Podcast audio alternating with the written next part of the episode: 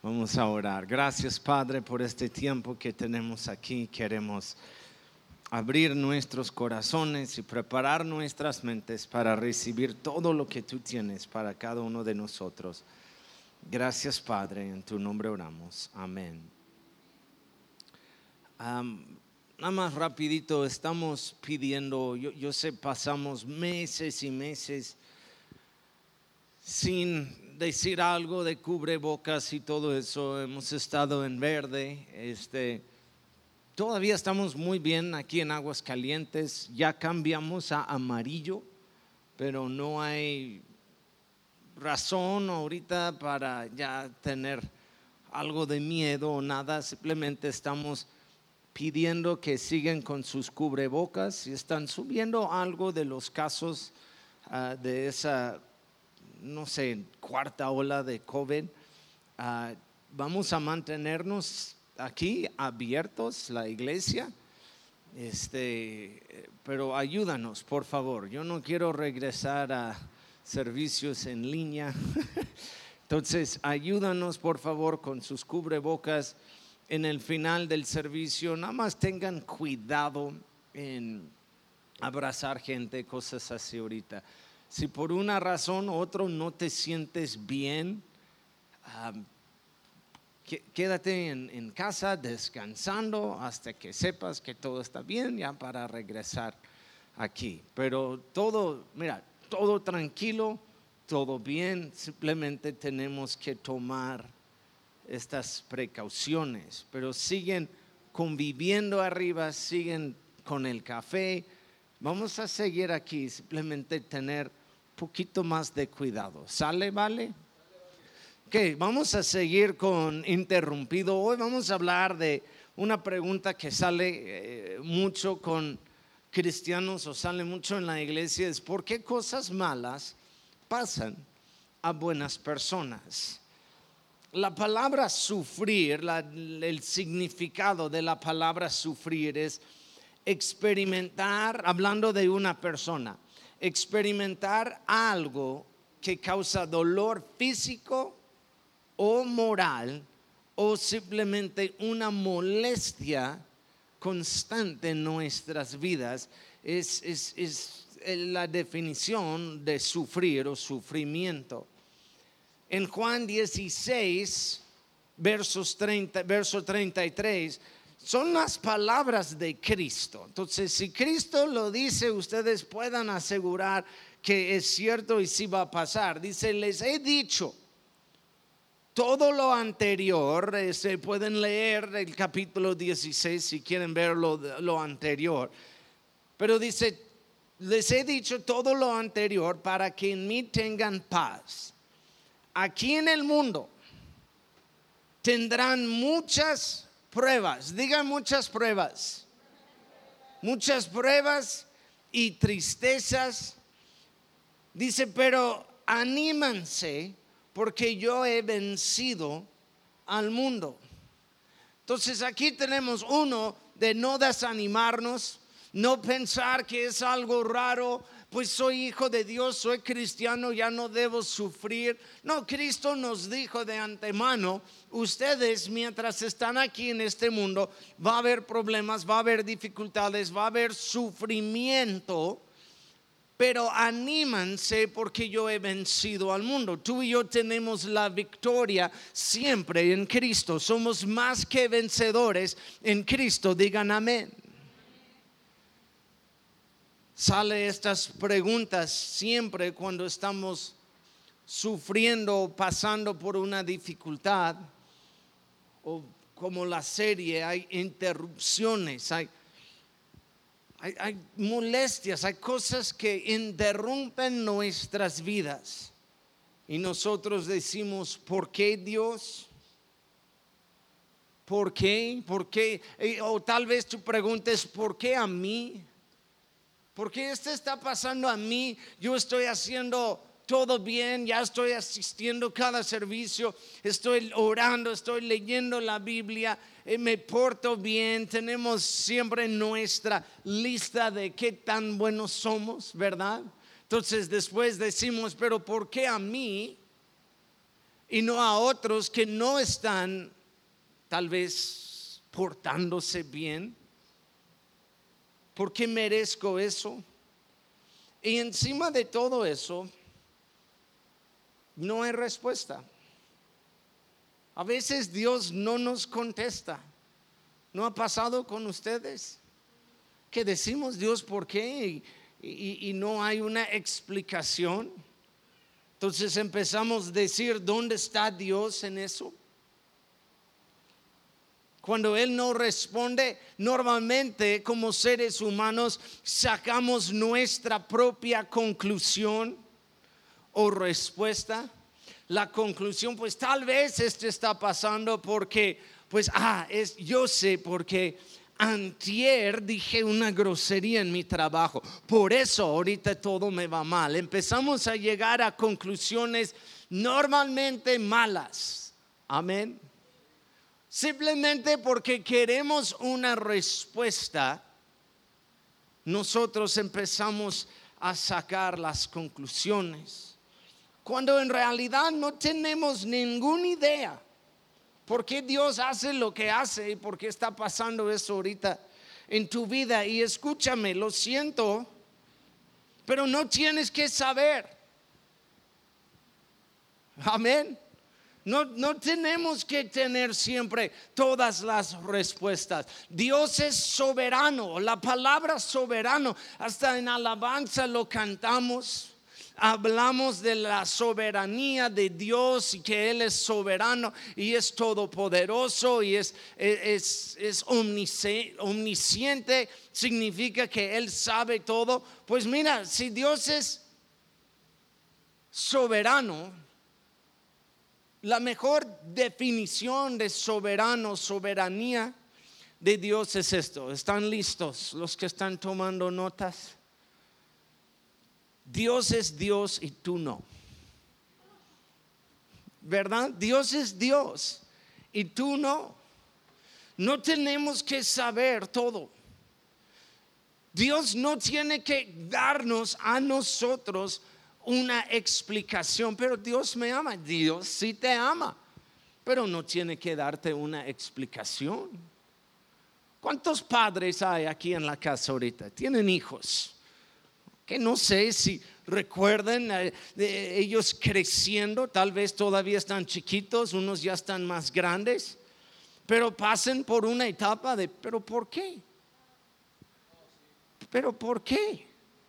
Quieren saber y tratamos de explicar, pero una explicación te lleva a otra, otra explicación.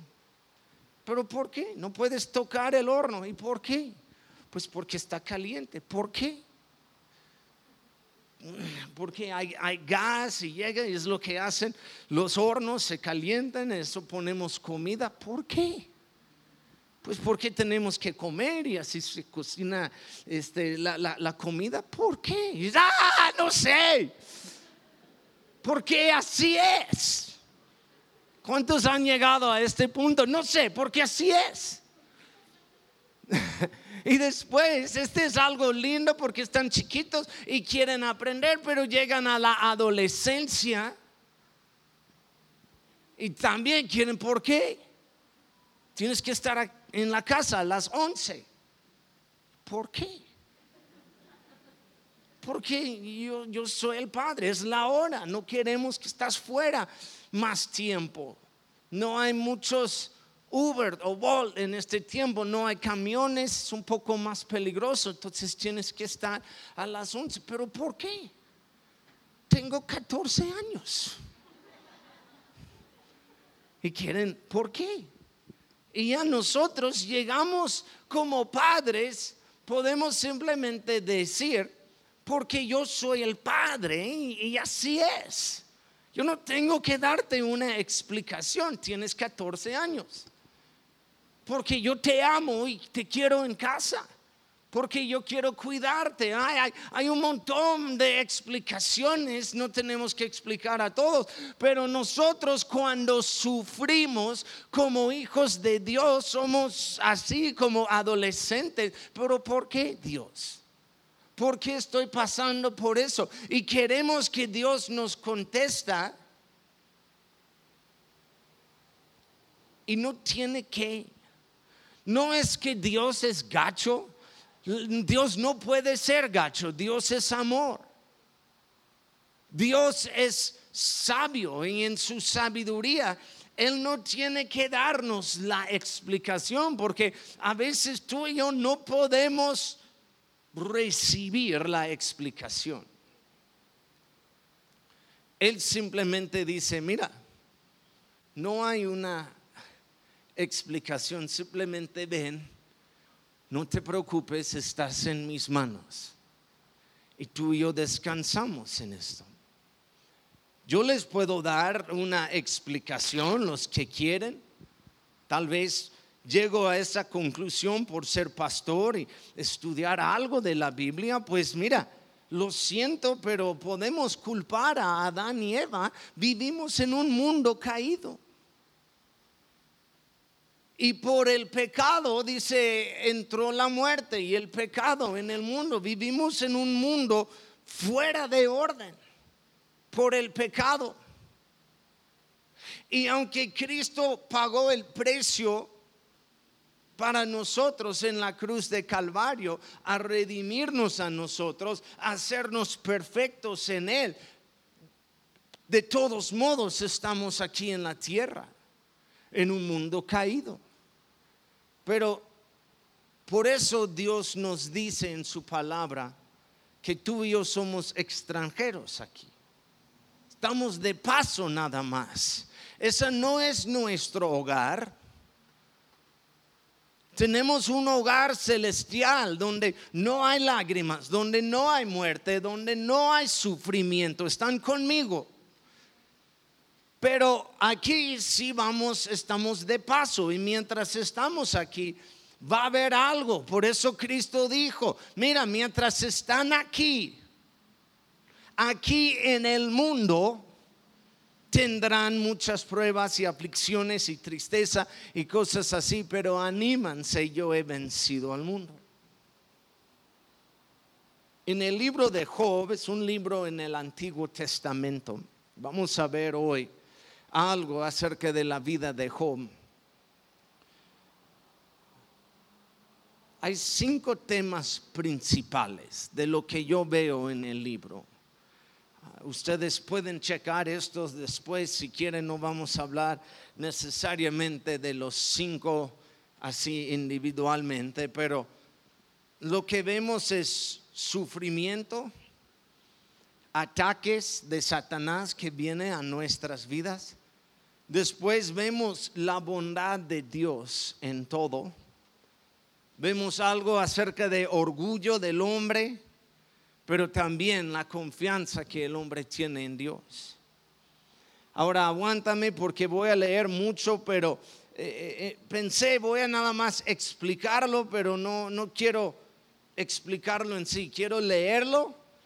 Entonces aguanta mi español, por favor, mientras leo todo el capítulo 1 de Job.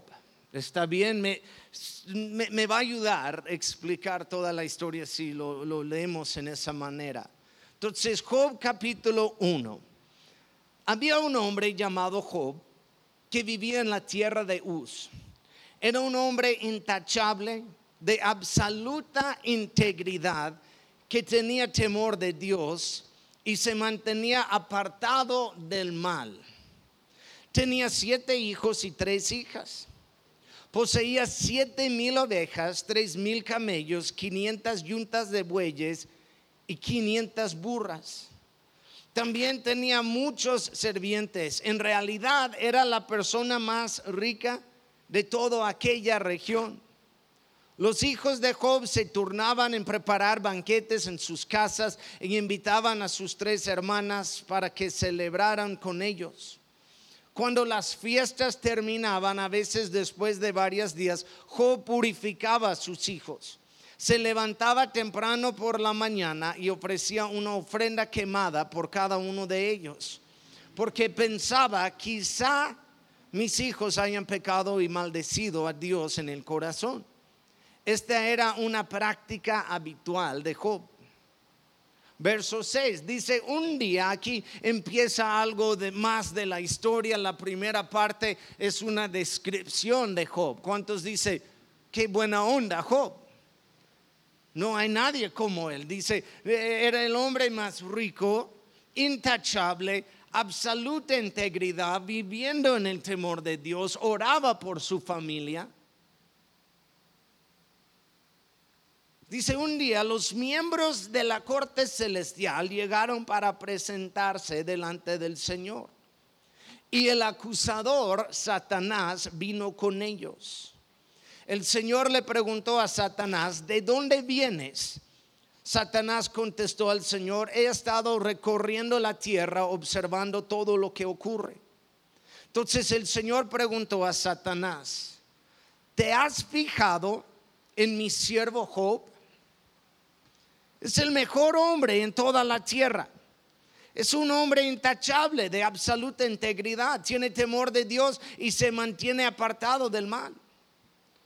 Satanás le respondió al Señor, sí, pero Job tiene una buena razón para temer a Dios. Siempre has puesto un muro de protección alrededor de él, de su casa y de sus propiedades. Has hecho prosperar todo lo que él hace. Mira lo rico que es. Así que extiende tu mano y quítele todo lo que tiene. Ten por seguro, Dios, que te maldecirá en tu propia cara. Muy bien, puedes probarlo, dijo el Señor a Satanás. Haz lo que quieras con todo lo que posee, pero no le hagas ningún daño físico. Entonces Satanás salió de la presencia de Dios un día cuando los hijos y las hijas de Job celebraban en casa del, hermano mayor, llegó un mensajero a casa de Job con las siguientes noticias. Sus bueyes estaban arando y los burros comiendo a su lado cuando los sabeos nos asaltaron, robaron todos los animales y mataron a los trabajadores. Yo soy el único que escapó para contárselo. Mientras este mensajero todavía hablaba, llegó otro con esta noticia. Cayó del cielo el fuego de Dios y calcinó a las ovejas y todos los pastores. Yo soy el único que escapó para contárselo. Ya son dos noticias, uno tras otro. Mientras este mensajero todavía hablaba, llegó un tercero con esta noticia. Tres bandas de saqueadores caldeos robaron sus camellos y mataron a los servientes. Yo soy el único que escapó para contárselo. No había terminado de hablar el tercer mensajero cuando llegó otro con esta noticia. Sus hijos e hijas estaban festejando en casa del hermano mayor. De pronto un fuerte viento del desierto llegó y azotó la casa por los cuatro costados. La casa se vino abajo y todos ellos murieron. Yo soy el único que escapó para contárselo. Job se levantó y rascó su vestido en señal de dolor. Después se rasuró la cabeza y se postró en el suelo para adorar. Y dijo, desnudo salí del vientre de mi madre, desnudo estaré cuando me vaya. El Señor me, este, me dio lo que tenía y el Señor me lo ha quitado. Alabado sea el nombre del Señor Verso 22 dice, a pesar de todo eso, Job nunca pecó porque no culpó a Dios en todo esto. Creo que mi español fue bastante bueno, la verdad. ¿Cuántos saben? Las interrupciones llegan en olas uno tras otro.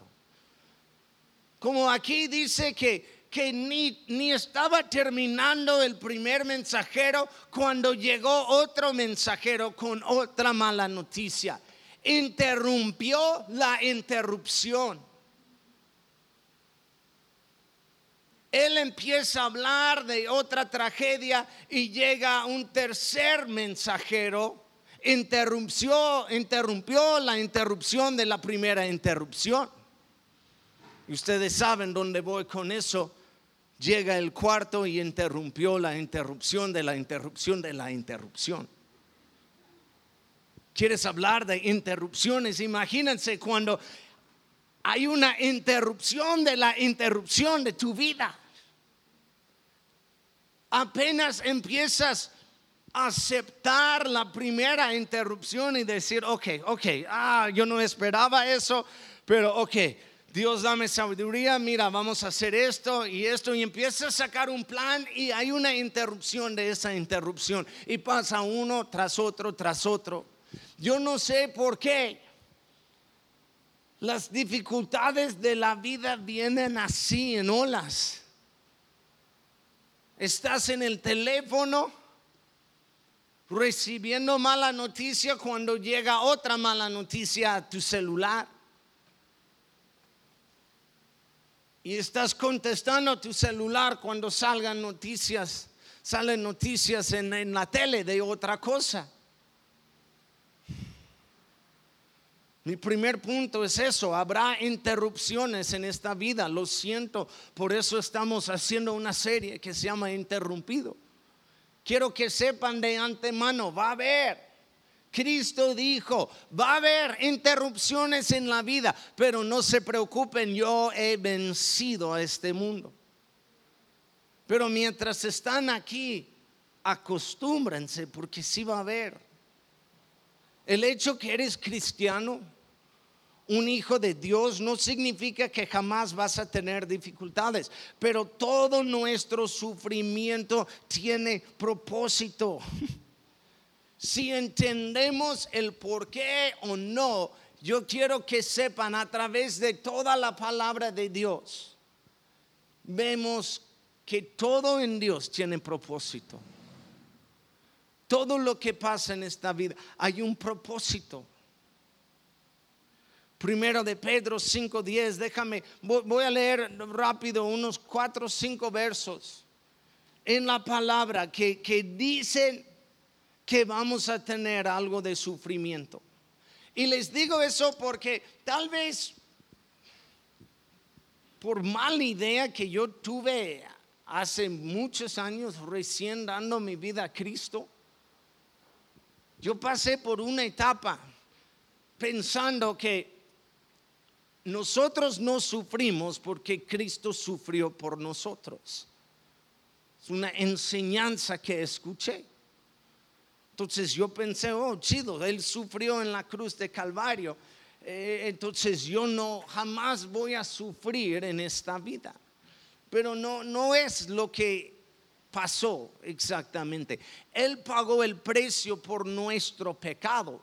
Pero el hecho de ya ser hijo de Dios no significa, otra vez, mientras estamos aquí, va a haber sufrimiento. Entonces, déjame nada más mostrarles en la mayoría en el Nuevo Testamento, pero que la palabra dice que va a haber sufrimiento. Quiero, que nada más establecer eso, aunque algunos de ustedes dicen, no, pastor, sí sabemos, hemos sufrido, entendemos eso. Entonces, déjame nada más contar todo eso para los tal vez dos o tres personas que creen que no. ¿Está bien? Tal vez hay más. Primera de Pedro 5:10. En su, en su bondad Dios los llamó a ustedes para que participen de la gloria eterna por medio de Cristo Jesús. Entonces, después de que hayan sufrido un poco de tiempo, Él los restaurará, los sostendrá, los fortalecerá y los afirmará sobre un fundamento sólido. Digan amén. Para que sepan, en, primero de Pedro está escribiendo esto a una iglesia perseguida, a una iglesia haciendo sus servicios bajo las calles de Roma, escondiéndose de la persecución, cristianos muriéndose, cristianos pasando por una gran dificultad. Y vemos aquí, mira, después de que hayan sufrido poco, Dios va a restaurar. Romanos 8, 18. Sin embargo, lo que ahora sufrimos no es nada comparado con la gloria que Él nos revelará más adelante. Romanos 5, 3 a 5. También nos alegremos al enfrentar pruebas y dificultades porque sabemos que nos ayudan a desarrollar resistencia y la resistencia desarrolla firmeza de carácter y el carácter fortalece nuestra esperanza segura de salvación. En esa esperanza no acabará en desilusión porque sabemos con cuánta ternura nos ama Dios porque nos ha dado el Espíritu Santo para llenar nuestro corazón con su amor. Salmo 34, 19, la persona íntegra enfrenta muchas dificultades, pero el Señor llega a rescate en cada ocasión. Segundo de Corintios 4, 16, 17 es el último. Es por esto que nunca nos damos por vencidos. Nunca nos damos por vencidos, hermanos.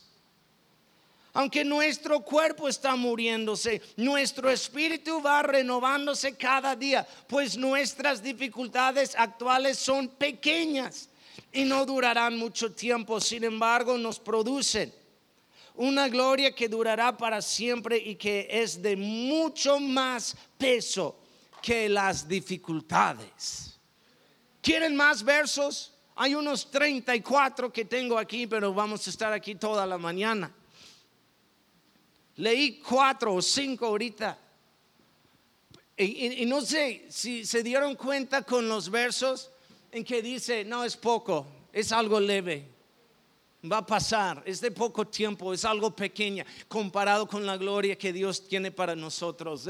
y nosotros cuando estamos pasando, cuando hay una interrupción de la interrupción, nosotros nada más vemos todo eso. Imagínense, Job uno tras otro, tras otro, tras otro, que rompió su, su, ropa, rasuró la cabeza, por eso lo, lo hice hoy para la prédica, para que entienden.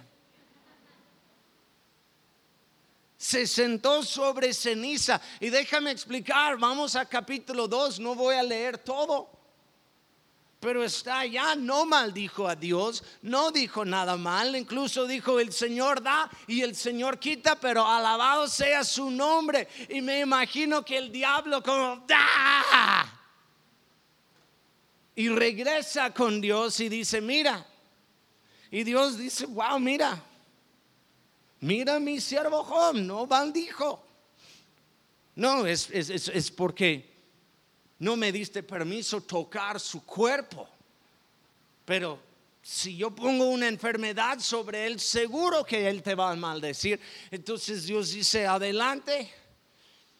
Y sale una enfermedad en su piel. Encima de todo esto está sentado sobre cenizas. Un, un ejemplo de luto para los judíos. Estaba sobre cenizas quitando el pus de su cuerpo, de su piel, rascándolo.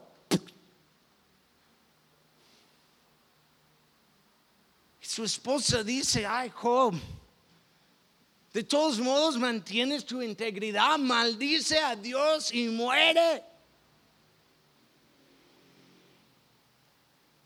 Y Job dice, cállate la boca mujer, no, más o menos es mi versión. A veces damos tanta lata a esa pobre mujer por decir eso a Job, pero tenemos que entender, ella también perdió sus hijos. Ella perdió su, su seguridad en esa manera del dinero y todo. Ella también estaba sufriendo.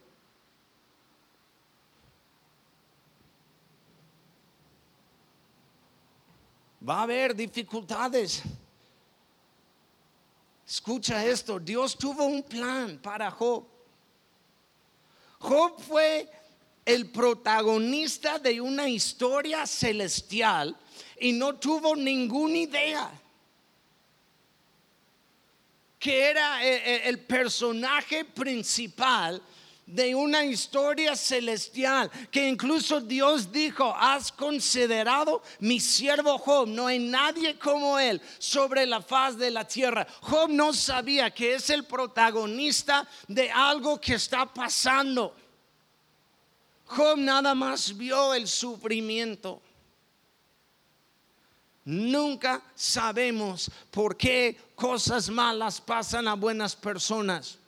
Yo no sé, tal vez tú eres el protagonista de una historia celestial. Tal vez, tal vez Dios está jactándose, presumiéndote desde el cielo y ni sabes. Has considerado mi siervo Isaí. No hay nadie como él en la colonia Curtidores.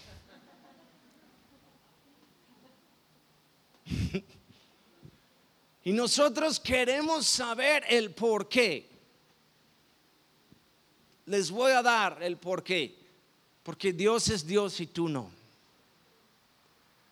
Simplemente sabemos a través de todo eso, Dios es un Dios de bondad. Dios es bueno. Y estamos en sus manos. Número dos, Dios siempre y yo digo siempre es digno de alabanza. El valor de Dios no depende en nuestro confort o cómo va nuestra vida.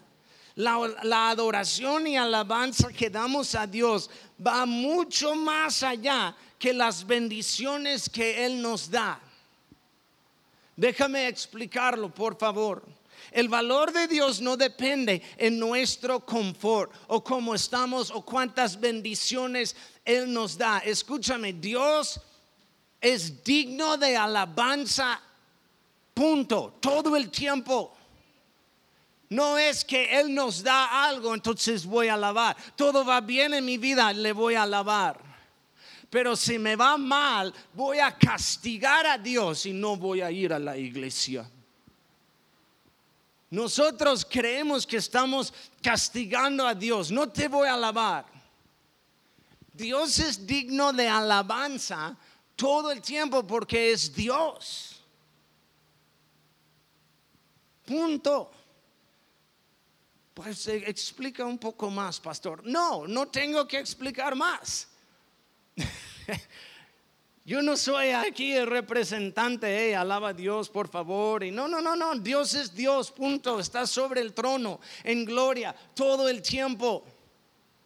Y su valor, quien es Dios, no depende de nosotros. Oh, vamos a, le, le damos más valor, más alabanza que le damos. No.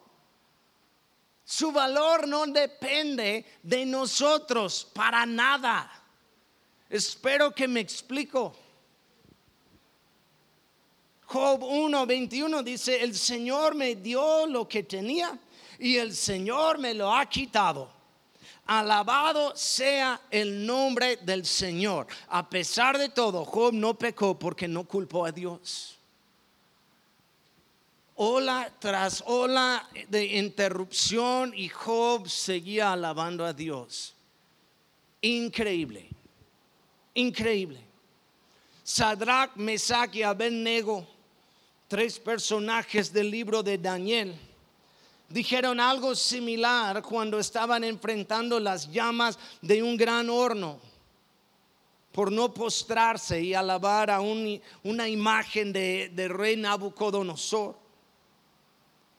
Ellos dijeron, nuestro Dios es capaz, están enfrentando, están conmigo, hablando de sufrimiento, una interrupción de la vida, están en, frente de un horno diciendo, alaba a esta imagen o les vamos a echar en el, en el horno de fuego. ¿Dónde está tu Dios? Y ellos dijeron, nuestro Dios es capaz de rescatarnos, pero aún si no, no vamos a alabar a esta imagen, vamos a seguir alabando a nuestro Dios porque es digno de alabanza. Digan aún si no. Mi Dios es capaz de rescatarme de mis interrupciones. Aun si no, yo voy a alabarle de todos modos. Berrinche es cuando mm, yo no voy a la iglesia. Voy a castigar a Dios, voy a castigar al pastor. No, no me estás castigando a mí. Yo te quiero aquí. Bienvenido. ¿No estás castigando a Dios? Yo les voy a mostrar. Aquí para que sepan, yo no hago caso a berrinches. Yo te busco. Si andas perdido, te busco en tu pecado te busco en el mejor, en el peor momento de tu vida. Yo voy, te busco y, hago caso a esto, pero yo no hago caso a berrinches. Yo no voy. No me gustó la alabanza, no me gustó el café. me dijeron que tengo que usar mi cubrebocas. Yo no hago caso a berrinches. Dios te bendiga, hermano, lo siento.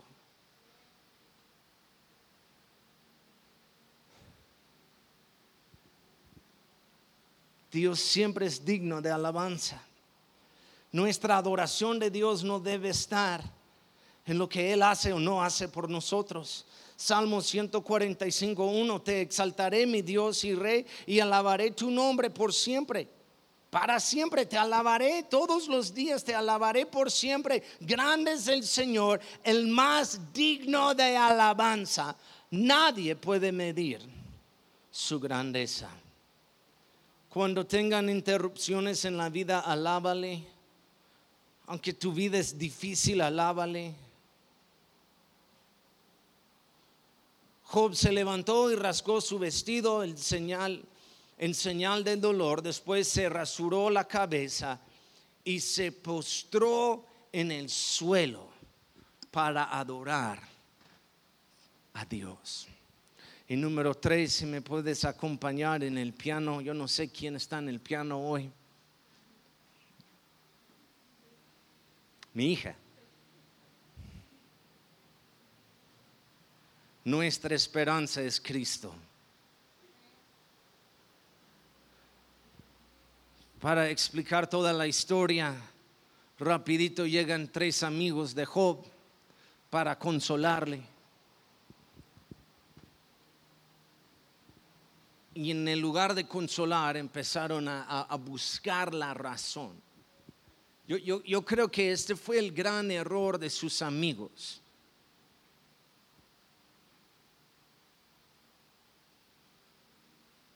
Es buscar una razón. Pues tal vez es por eso. No, Job, es que tal, es que Job, das la verdad mucha libertad a tus hijos. Es verdad, es como quieren consolar, pero también sacan este y te dan una puñalada. Tal vez es tu culpa. No, hombre, eh, yo, yo sé, ahorita vamos a orar, pero hermano, de veras, no manejas bien tus finanzas.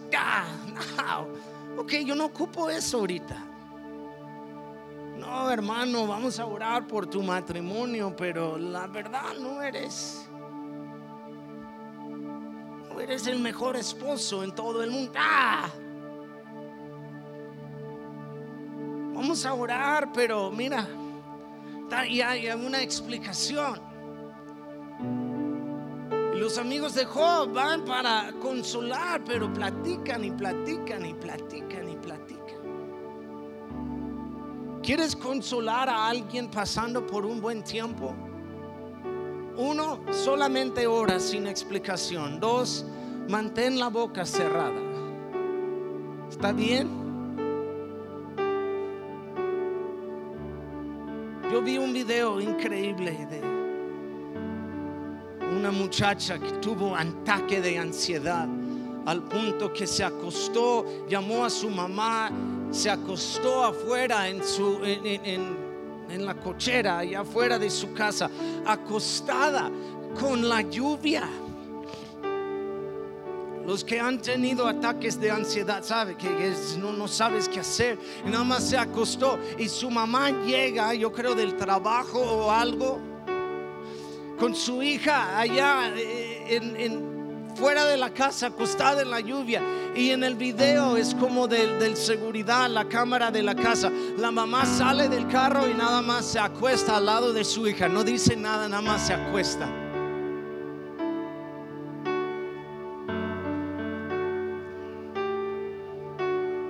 Job 13, verso 15.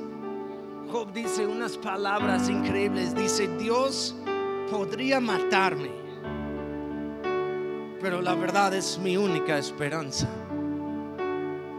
Nuestra esperanza es Cristo. La fe de Job y su confianza en Dios fue impresionante. Nunca maldijo en toda esa prueba, ni sabía que era el protagonista de una historia celestial. Y en todo, él nunca nunca maldijo a Dios. Él no entendía.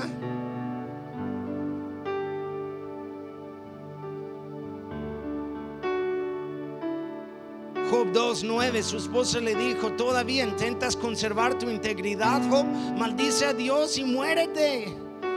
Sin embargo, Job contestó, hablas como una mujer necia aceptaremos solo las cosas buenas que vienen de la mano de Dios y nunca lo malo a pesar de todo. Job nunca dijo nada incorrecto.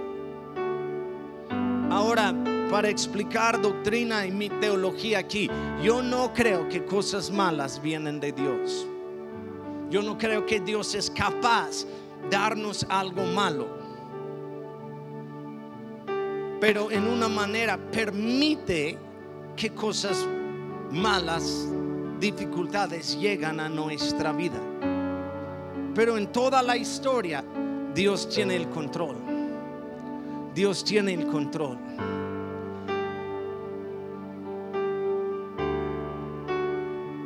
Entonces tenemos que verlo en esa manera. vamos a aceptar nada más lo bueno que llega. Y cuando algo malo pasa en la vida, vamos a maldecir a Dios Vamos a tener berrinche. Pónganse de pie, por favor.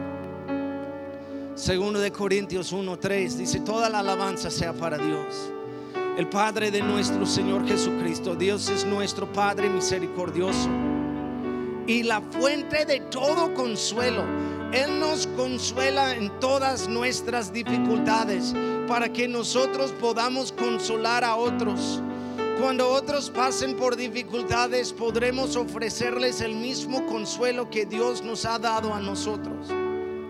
Pues cuanto más sufrimos por Cristo, tanto más Dios nos colmará de su consuelo por medio de Cristo. Dios va a llegar a nuestro lado y nada más estar allá con nosotros. Dice, cuando pasas por las aguas, yo estoy contigo. Cuando vas por las llamas, yo estoy contigo. Aunque ando en valle de sombra de muerte, yo no temeré mal ninguno, porque Él está conmigo. Él está con nosotros, hermanos. Deja que llegan estas interrupciones sin una explicación. Dios está contigo. Dios está contigo. Gracias Padre por una palabra tan difícil. ¿Por qué cosas malas pasan a buenas personas? ¿Por qué cosas malas pasan cuando estamos tratando de, de poner en orden nuestras vidas? No sabemos pero confiamos en ti. No sabemos ni tenemos que saber. Vamos a darte a ti toda la gloria, en toda la honra, en cada momento. Gracias, Padre.